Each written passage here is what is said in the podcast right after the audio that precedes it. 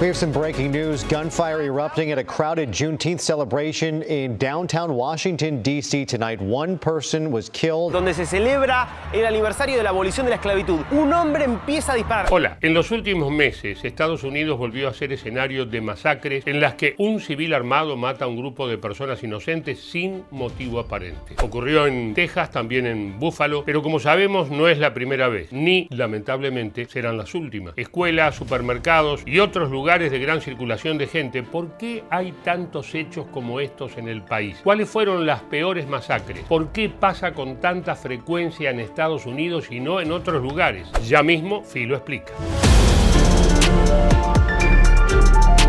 El 15 de mayo de 2022 en Buffalo, New York, un joven supremacista blanco asesinó a 10 personas en un supermercado. Mientras disparaba, transmitía todo por sus redes sociales. Sus crímenes fueron calificados por las autoridades como un hecho de violencia por extremismo racial. Pero ¿es casual que haya pasado esto? La respuesta no te va a sorprender. Por lo que investigan se había publicado un manifiesto en internet. El lugar del atentado se encuentra en un vecindario predominante de raza negra y ante esto las autoridades tratan de averiguar si el tiroteo tuvo un motivo racial. La historia de masacres por odio en Estados Unidos empieza hace mucho, mucho tiempo, hace casi un siglo. En 1927, un hombre llamado Andrew Cohoe hizo explotar una bomba en una escuela de Michigan con un saldo de 45 muertos, la mayoría estudiantes de primero a sexto grado. Empezó ahí esta maldita costumbre de matar. A total of 43 people lost their lives in the Bath School explosion. 38 were children, ages 8 to 14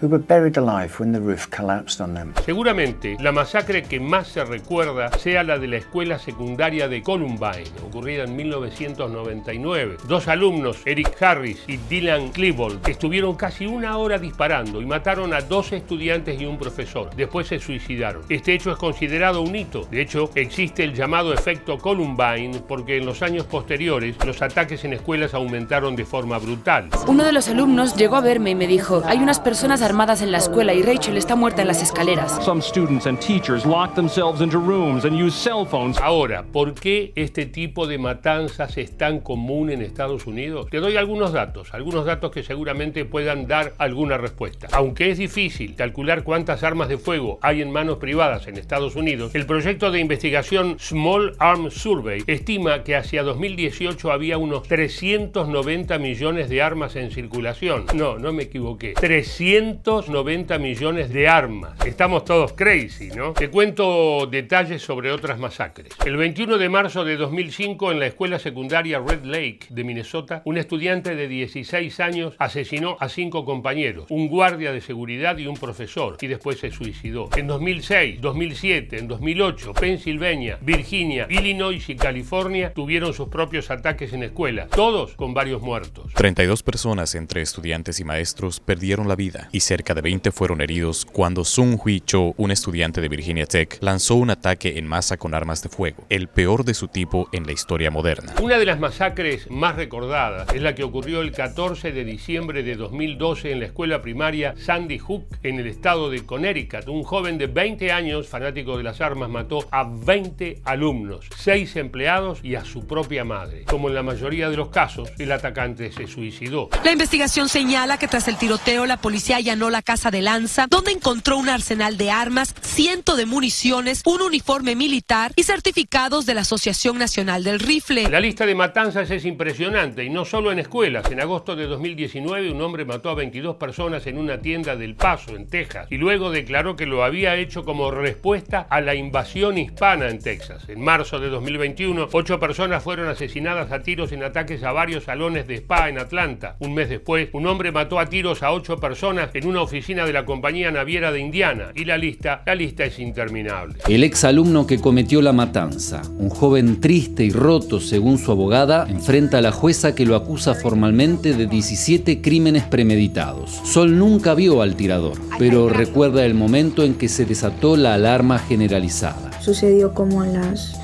2 y 20, 2 y 25 que escuchamos un ruido raro por la radio de la escuela y se escuchaba como así, como que si estaba sonando la, la alarma de bomberos. La pregunta que surge ante tantas matanzas es, ¿hay algo que se pueda hacer? ¿Alguien intentó alguna vez frenar esta locura? ¿Qué hizo Estados Unidos en estas décadas? Cuando intentamos aproximarnos a por qué ocurren estas masacres en Estados Unidos, el primer elemento que aparece es claramente la el fácil acceso a las armas de fuego e incluso el tipo de material al que se tiene acceso. Pero evidentemente no podemos limitarnos a estos dos aspectos para explicar el fenómeno, sino que también tenemos que evaluar aspectos de índole cultural, histórico, eh, en una sociedad que valora el uso de la fuerza para resolver conflictos particulares. Eh, y está el ejemplo que dan las propias autoridades donde hacen un uso unilateral de la fuerza, por ejemplo, invadiendo otros países o ejecutando supuestos terroristas en territorio. Fíjate a qué niveles de locura llega este tema, que hay sectores de Estados Unidos que proponen tener menos armas, limitar la aportación, no, no, error, proponen que haya más armas. En su momento Donald Trump, mientras era presidente, propuso dar armas a los docentes para que se defendieran de los ataques. En el estado de Ohio parece que lo escucharon. El gobernador anunció que promulgará la ley que permite que los maestros estén armados en las escuelas una vez que hayan completado una capacitación, un curso de 24 horas. Hace semanas el senador republicano Ted Cruz dio esta insólita solución posible al problema. We talked about what we need to do to harden schools, including not having unlocked back doors, including not having unlocked doors to classroom, having one door that goes in and out of the school, having armed police officers at that one door. Te doy algunas cifras más. Según los Centros para el Control y la Prevención de Enfermedades de Estados Unidos, casi 53 personas mueren por día en ese país por uso de armas de fuego. Por otro lado, según el FBI, hubo 345 incidentes de tiradores activos en Estados Unidos entre 2000 y 2020. El saldo fue de más de mil muertos y casi 2.000 heridos.